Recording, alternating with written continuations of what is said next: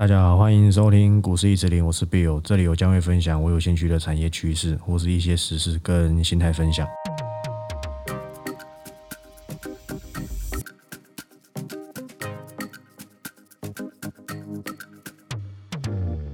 好，那今天录音的时间一样是星期三，那六月十六，那一样来聊一些这个时事。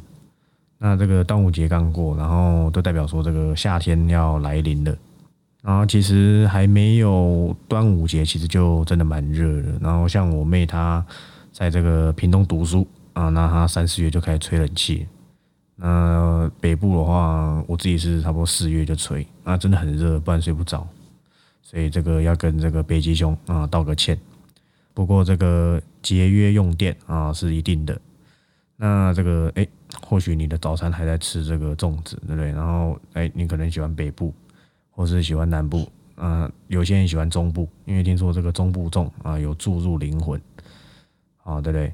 那这个今天盘中啊有一件事情蛮有趣的，就是那个台子期急跌，我记得好像是中午的时候十二点多，然后急跌三百多点，但是现货当没跌那么快，现货好像那一个瞬间跌八九十点，就快一百点，那我没有记错的话，那就。其实这种时候，期货跌那么多，还蛮好去测试这个持股当中的强势度。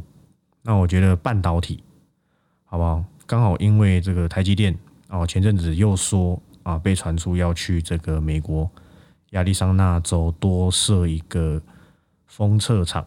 那我记得我两三周前应该就一直在讲这个封测。那更早之前，其实也跟你讲过，先进封装重要嘛。那时候跟你讲过，金材哦，那当金材这种公司，它不是到很先进，但是也很重要。那这个当然就是对这些半导体设备啊，是这个利多。那我已经早就讲了一两个月前就跟你讲，这个台积供应链跟封装关系最大。之前讲过这个创意嘛，这个带土带，它有做这个带土带的这个细制材。然后这个万润，但是万润不太能够算是一个，就是很先进。当然，它有这个 c o a s 啊，那君豪也有什么君豪还是什么？我记得它要组一个大联盟，但是那几家公司有点忘记，好像还有什么智胜哦，还有一个不是不是林智胜，是智胜，然后还有一家，有三家就对了，我也忘了。那有兴趣可以去查一下。可是他们都算是二线的这个封装设备厂，那最主要好不好？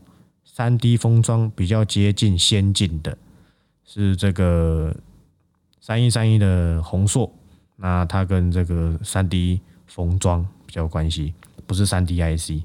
他们新闻都喜欢写三 D IC，可是三 D IC 跟三 D 封装不一样，只是业界喜欢通称叫这个。三 D IC，那有机会我再解释什么是三 D IC，好吧？现在三 D IC 的技术比三 D 封装还要更更不广泛，但是很重要。那之后有相关的啊，我再来提。那今天还有另外一件大事情，就是这个红海啊入主这个硕和，但是我觉得不以为意，主要是因为硕核它本身是做太阳能的啦，只是它有一些转投资，好不好？去做那些。跟电动车电池材料相关，有这个关联，但是我之前应该就讲过，台湾真的能够有机会做到，就是电动车这种等级的电池材料，说真的没有，真的没有做的赢那些 LG，然后宁德时代，真的是没有，但是做做简单的还有机会。如果说一定要有一家。比较接近未来有机会成功的，就是 A E S K Y，就是新普的那个精华，那就只有它。但是它现在这个还在做这个卡打掐的，对不对？那之前我也讲过，好不好？所以我觉得还好。但是市场总是这样先反应嘛。而且硕和今天涨的是，主要是这个因为这个电动车的电池材料嘛，但是它带动的。相关的这个太阳能，像这个什么元晶啊、茂迪啊，还有那个因为这个硕和本来是那个国硕啊分出来的，以前是国硕的那个绿电公司、绿电部门，然后它这个分割出来啊，所以就是这个它好像还有二三十趴的持股吧，还是几趴四十趴吗？我也忘记，我没查，反正就是有双位数的持股，所以它今天国硕哎表现的也不错。那这当然是比较偏题材了，因为我觉得还好，他的这个做的东西应该没有到很惊艳，但是。红海啊，愿意找他一起这个加入，好吧？那我觉得 OK 的，OK 的。车用，好吧？一直讲，盘后讲好几次，包含这个车用的这个二级体强茂跟联电合作的台办，还有之前特地拿出来这个大同相关的这个鹏程啊，我不是说他们是同个东西，是呃，我是说我不是说。大同跟鹏程他们关系很大，之前我举过例子嘛，反正就是都是这个这个卢董，好不好？这个卢董他的他的他的他的公司，好不好？然后这个鹏程啊，他这个超超高速的那个二级体嘛，名字我有点忘记了。那这三家哦，其实你都可以看到表现不错，哎，慢慢慢慢慢慢降上来。那车用我已经讲还蛮多次的，那希望大家都有去留意到这个趋势。而且加上强茂，他之前有跟这个反甲就是合作，他去去买它还是怎样，反正就入主它啦，类似这种概念。那这个反甲它是台湾少数啊，也可以说可能是接近唯一跟这个宁德时代啊比较有关系。因为现在这个电动车电池里面，电动车电池相关最难做的就是 BNS，那这个 BNS 就是这个电池管理系统，这个非常难，怎么样子去做这个？耗损啊，然后里面整个系统的规划，这个是目前所有电动车最重要的一环，也是这个环节之一。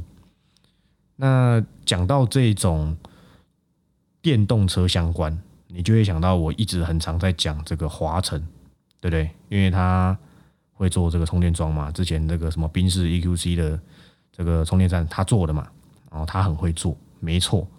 但是你会发现。最近有一档绿电很强，就是这个九九五八世纪钢。其实早就跟你讲过了，几周前大概在一百块附近的时候，盘后文章就发过，只是那时候你可能看不懂。那我觉得也没关系，因为说真的，世纪钢已经贵了，一百三、一百四、一百五，已经是有一点点。我觉得在，因为它订单已经接到五五年多后了，然后。就是你也知道它未来的发展是怎么样子，股市它很好啊，但是它没有惊喜。就是你已经知道它未来发展怎么样，但是这种这种操作可能就是比较偏向，就是市场不注意的时候，哎，你可以去关怀它一下。尤其市场上最近投信敲了不少的世纪港。那我今天要分享的一个是它跟这个风电关系也很大，我盘后也讲好几次。那当然不是不会是什么台船，对不对？台船那个嗯那个船你去做就好。我觉得台船历年来啦，它都比较偏危险跟投机。对我而言，好吧，只是我个人觉得，你不要到时候又在那边不爽。而且我觉得，我永远这个看的方向是，除了成长性之外，另外一点就是安全第一。那这家公司就是这个中心店啊，一五一三，它本身呢就有在做风电。其实我一直没有把它拿出来讲，是因为我觉得，呃，我就简单提一下就好。只是刚好今天有硕和。那我就简单的去来做一个分析，它有个东西就是叫做 GIS，不是那个不是红海那个 GISKY，跟它没关系。它那个东西的中文名字叫做绝缘开关设备，气体绝缘开关。它这种东西是跟这个变电站有关系。以前变电站它是占很多很多空间的，你去看以前的那个变电站的那个架设，你就知道它占的空间很大。那这个 GIS 就是可以把这个变电站那么那么占空间，它用一个很简单的方式去做一个包装，看起来就会小小一个。我我没有办法给你示意图，你可以上网查一下，你就知道，哎，原本大大一个，然后给它给它透过这个工程改造之后，就变比较小一个。然后这个东西，它跟它是有拿到这些风电的这个这个授权，反正就是它有拿到单了。那这个算是一个蛮稳健的营收。好吧，然后他之前也有跟这个沃讯能源，应该是去年吧，然后我跟他合作这个氢能这个燃料电池，然后另外就是你外面看到的嘟嘟房啊，也是中心店，加上他之前有跟这个台达电，好像还有一家是谁我忘了，就是有去合作这个休息区的这个充电站架设，能够做到比较大型，应该说目前台湾能够做到最大型的储能，应该就是台达电，再来就是中心电，没有其他家。我是说最大型的，所以他有蛮不错的实力。然后去年也有传说，这个公司也有说，这个他这个旗下的那个公司，哦，那个什么天冲、天晴，那那反正就那几家能源公司，他有拿那个台糖的那个七股啊，它太阳能厂，那那个空间很，那个那个占地是很大的，所以他从那个时候开始去去布置太阳能板，那这个未来成为业外，逐年会成长不少。然后你就可以看到它业外哦有这个太阳能，本业有嘟嘟房，哎，嘟嘟房算本业吗？好像也算了，因为毕竟它算在这个本业里面。然后还有这个 GIS 的这个营收是很稳定的，然后搭上这个风电的车，因为它相较四季钢来讲的话，它涨幅算蛮小，然后股价会回档过。然后我觉得这个趋势是蛮重要的一环，然后又跟这个沃讯能源去发展这个氢能电池，那氢能电池是非常难的。之前那个双 B 有去要跟那个 Toyota，我没记错的话，好像他们要合作那个氢能车，可是其实不好做，真的不好做，真的这个技术层次是偏高，所以我觉得中心电，尤其是现在又夏天，对不对？这个雅力、中心店、华晨，然后。可能还有一家是试店，但是试店这一家人气比较低。我觉得在现在刚好是进入这个夏天，这种重电股其实可以去留意一下，并不是说哎一定要去拼那种一百元以上的世纪钢。哎，我不是叫你马上买进哦，只是我跟你讲一个趋势就在这边。那我觉得长期来看，这个中心店它的发展应该算是我觉得还蛮不错的。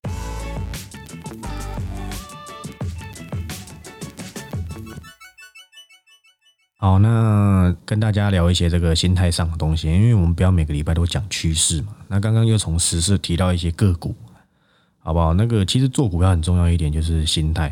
我讲真的，你会觉得还好，可是今天你就算什么都懂，你筹码很强，你技术面很懂，然后你产业面很强，可是你没有一个经得起这个台股然后上冲下洗的心态，你包准是赚不到什么钱。你会觉得我在讲屁话，但是是真的。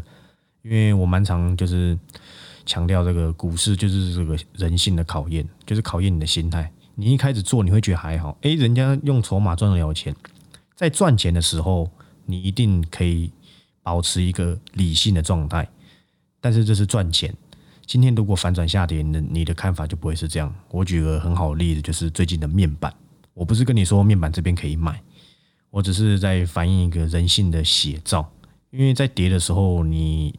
担心，但是当然有一些人他是哎，我不管，这种心态也不见得是对的，因为你总是要哎，你不理财，财不理你，这个股票也是这样子。要其实纪律这东西跟心态它是绑在一起的。那这个我之前就是这个当兵，哦，这个虽然我也是四个月的菜兵啊，那你可能很多老前辈都一年两年啊，那就不要不要不要呛我，那我也没有逃嘛。这个啊，你觉得是夏令营也是啊，但是至少我也是有当完，好不好？那当中也去交了一些朋友。其实那个时候，因为股市算是去年的时候，散户加入非常多，真的，我一再强调，去年加入的新散户很多。然后那个时候当兵，其实有遇到一个，因为会有自我介绍嘛，然后我们那个班就有一个人起来，哎，他就这个介绍说他是透过这筹码选股啊什么的，我觉得哎，这个人不会败哦。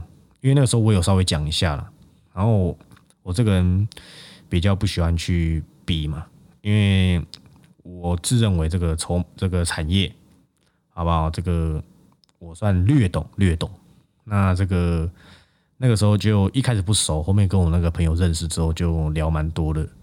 他就是专门透过这个筹码吃短线，可是他也算老手了，也超三四年了。然后获利，我觉得尚可，OK，哦，我觉得可以，但是就是透过他的操作，我会认为说他的筹码的判别，我当然不是说每个人筹码都一样，或许有些人会综合，然后把这个筹码也纳入考量，几乎都会啦。但是他比较重筹码跟技术分析，他产业是普遍看待，就是他不太熟，他的可能大部分人了解的东西，就是诶，台积电是干嘛？呃，晶圆代工，对，你知道，我知道，呃，我阿妈也知道，就是这样子的概念，呃，几纳米几纳米，但是没有人去深入了解说它的商机跟它的一些未来发展性很详细的地方代到底在哪里。那它就是一个可能跟大部分普遍的人认对产业的认知是差不多的，就是诶，差不多就是呃，在这个这个位阶，诶，大可能你啊，你朋友啊，大家对这档股票的产业熟视度都差不多。那它就是普遍的人，大部分的这个产业熟视度的状况，因为它众筹嘛。然后后面先讲一个后面好了，就是后面我们就是结训啊，各自有工作之后，那个时候刚好是跌的蛮低的，好像才一万点附近而已。那个时候我跟他同样都选了这个 PCB，我没有叫你买哦，再次强调，怕等下人家妈的以为我要推荐买卖，没有这回事。我那时候选了一百多附近的台光电，他选了一百以下的真顶 KY。你不要想说现在真顶很烂，但是去年那个时候的真顶，我记得都有二三十趴的涨幅。结果他没有赚到什么钱就走掉，然后真顶后面涨到了一百二、一百三。这个操作你会觉得哎很奇怪，不就是韭菜吗？但是他是因为筹码选这档股票。所以他觉得筹码有点松动，他觉得信心不稳，对他自己而言，他觉得信心不稳，他就选择走掉。可是那时候我跟他说他是龙头，而且我觉得他没那么差。去年的时候他都暴跌，大家都暴跌，这种股票你买其实放着一定会赚钱。所以这就是筹码的盲点。今天为什么我做产业，我讲产业你会想听？因为你觉得我产业讲的准吗？你觉得我能够抓到未来的产业趋势？讲白一点，就你觉得可能是一个名牌嘛？但是我一直强调，我讲的是一个趋势。趋势的东西就是不会马上显现，它一定要等，它一定要等这个市场再次发现这个趋势是重要的时候，才会连带的把股价带起来。所以它这个就是筹码选股的盲点，而且他还买过一百多块的四星哦，后面四星飙到一千块，他错过这张股票，因为他也是用筹码选，我记得好像赚十趴而已就跑掉，真的。那我记得他也选过四百多块的雅德克，你看他都跟神奇标股完全错过。这个有机会可能有一天我可以找他来聊聊这个 parkes 的，他可以分享一下。但是当然他是因为筹码进来，就因为筹码出去，不是说这个方式不好，他一定也有任何的方式都一定会有盲点。我用产业做，我又不一定赚到钱，懂意思吗？或许我用产业做，我是赔钱出场，他用筹码做，诶，他可能小赚离开，他。渔翁得利，他赚到，可是我用产业，诶，我赔到钱，所以没有一定要找到自己适合的方式比较重要。那个时候在当兵的时候，其实他有跟我交流蛮多的。那时候我们还很无聊，就是收价要给对方三档股票，然后我们就是小聊一下，诶，未来的趋势什么。那个时候我还记得，我曾经有跟他讲过，他那时候有跟我讲这个神准，诶，是神准吗？哦，对对，神准。我没记错，我好像也是做一些射频相关的。这家公司后面没什么人气，不过他那个时候有赚到一点钱，是真的。然后我那时候跟他讲的是合金跟这个利基，还有这个嘉靖跟汉雷。然后还有好像还有几家，我有点忘了，因为那个时候每个礼拜给对方三档，所以基本上你会觉得说，诶，其实都可以赚到钱。可是那个时候没有疫情，你根本不会这么觉得，好不好？因为那个时候是没有疫情的。所以你也没有想到说，哎，会暴跌成这样子。其实你可以回过头来看，你会发现，哎，这些股票其实表现的都不错。那其实我一直讲有一点很重要，就是适合的方式。因为它有一阵子，你还记你们还记得之前去年好像，哎，特斯拉涨蛮凶的，就是挂牌的美股，就是纳斯达克那边的嘛，就是美国的。然后我记得翻了好几倍，好像还有小摩还是大摩去去嘎去做空，就被嘎到烂。然后那个时候，我有做一档股票，就是茂联 KY，然后就是做那个电动车限速的嘛。那你也知道，你你知道的标准特斯拉股的那些，你那些同志什么都是后面，一开始标准就是和大，然后那个茂联嘛，这些这些公司。然后我已经做完一轮，然后我可能已经结束了。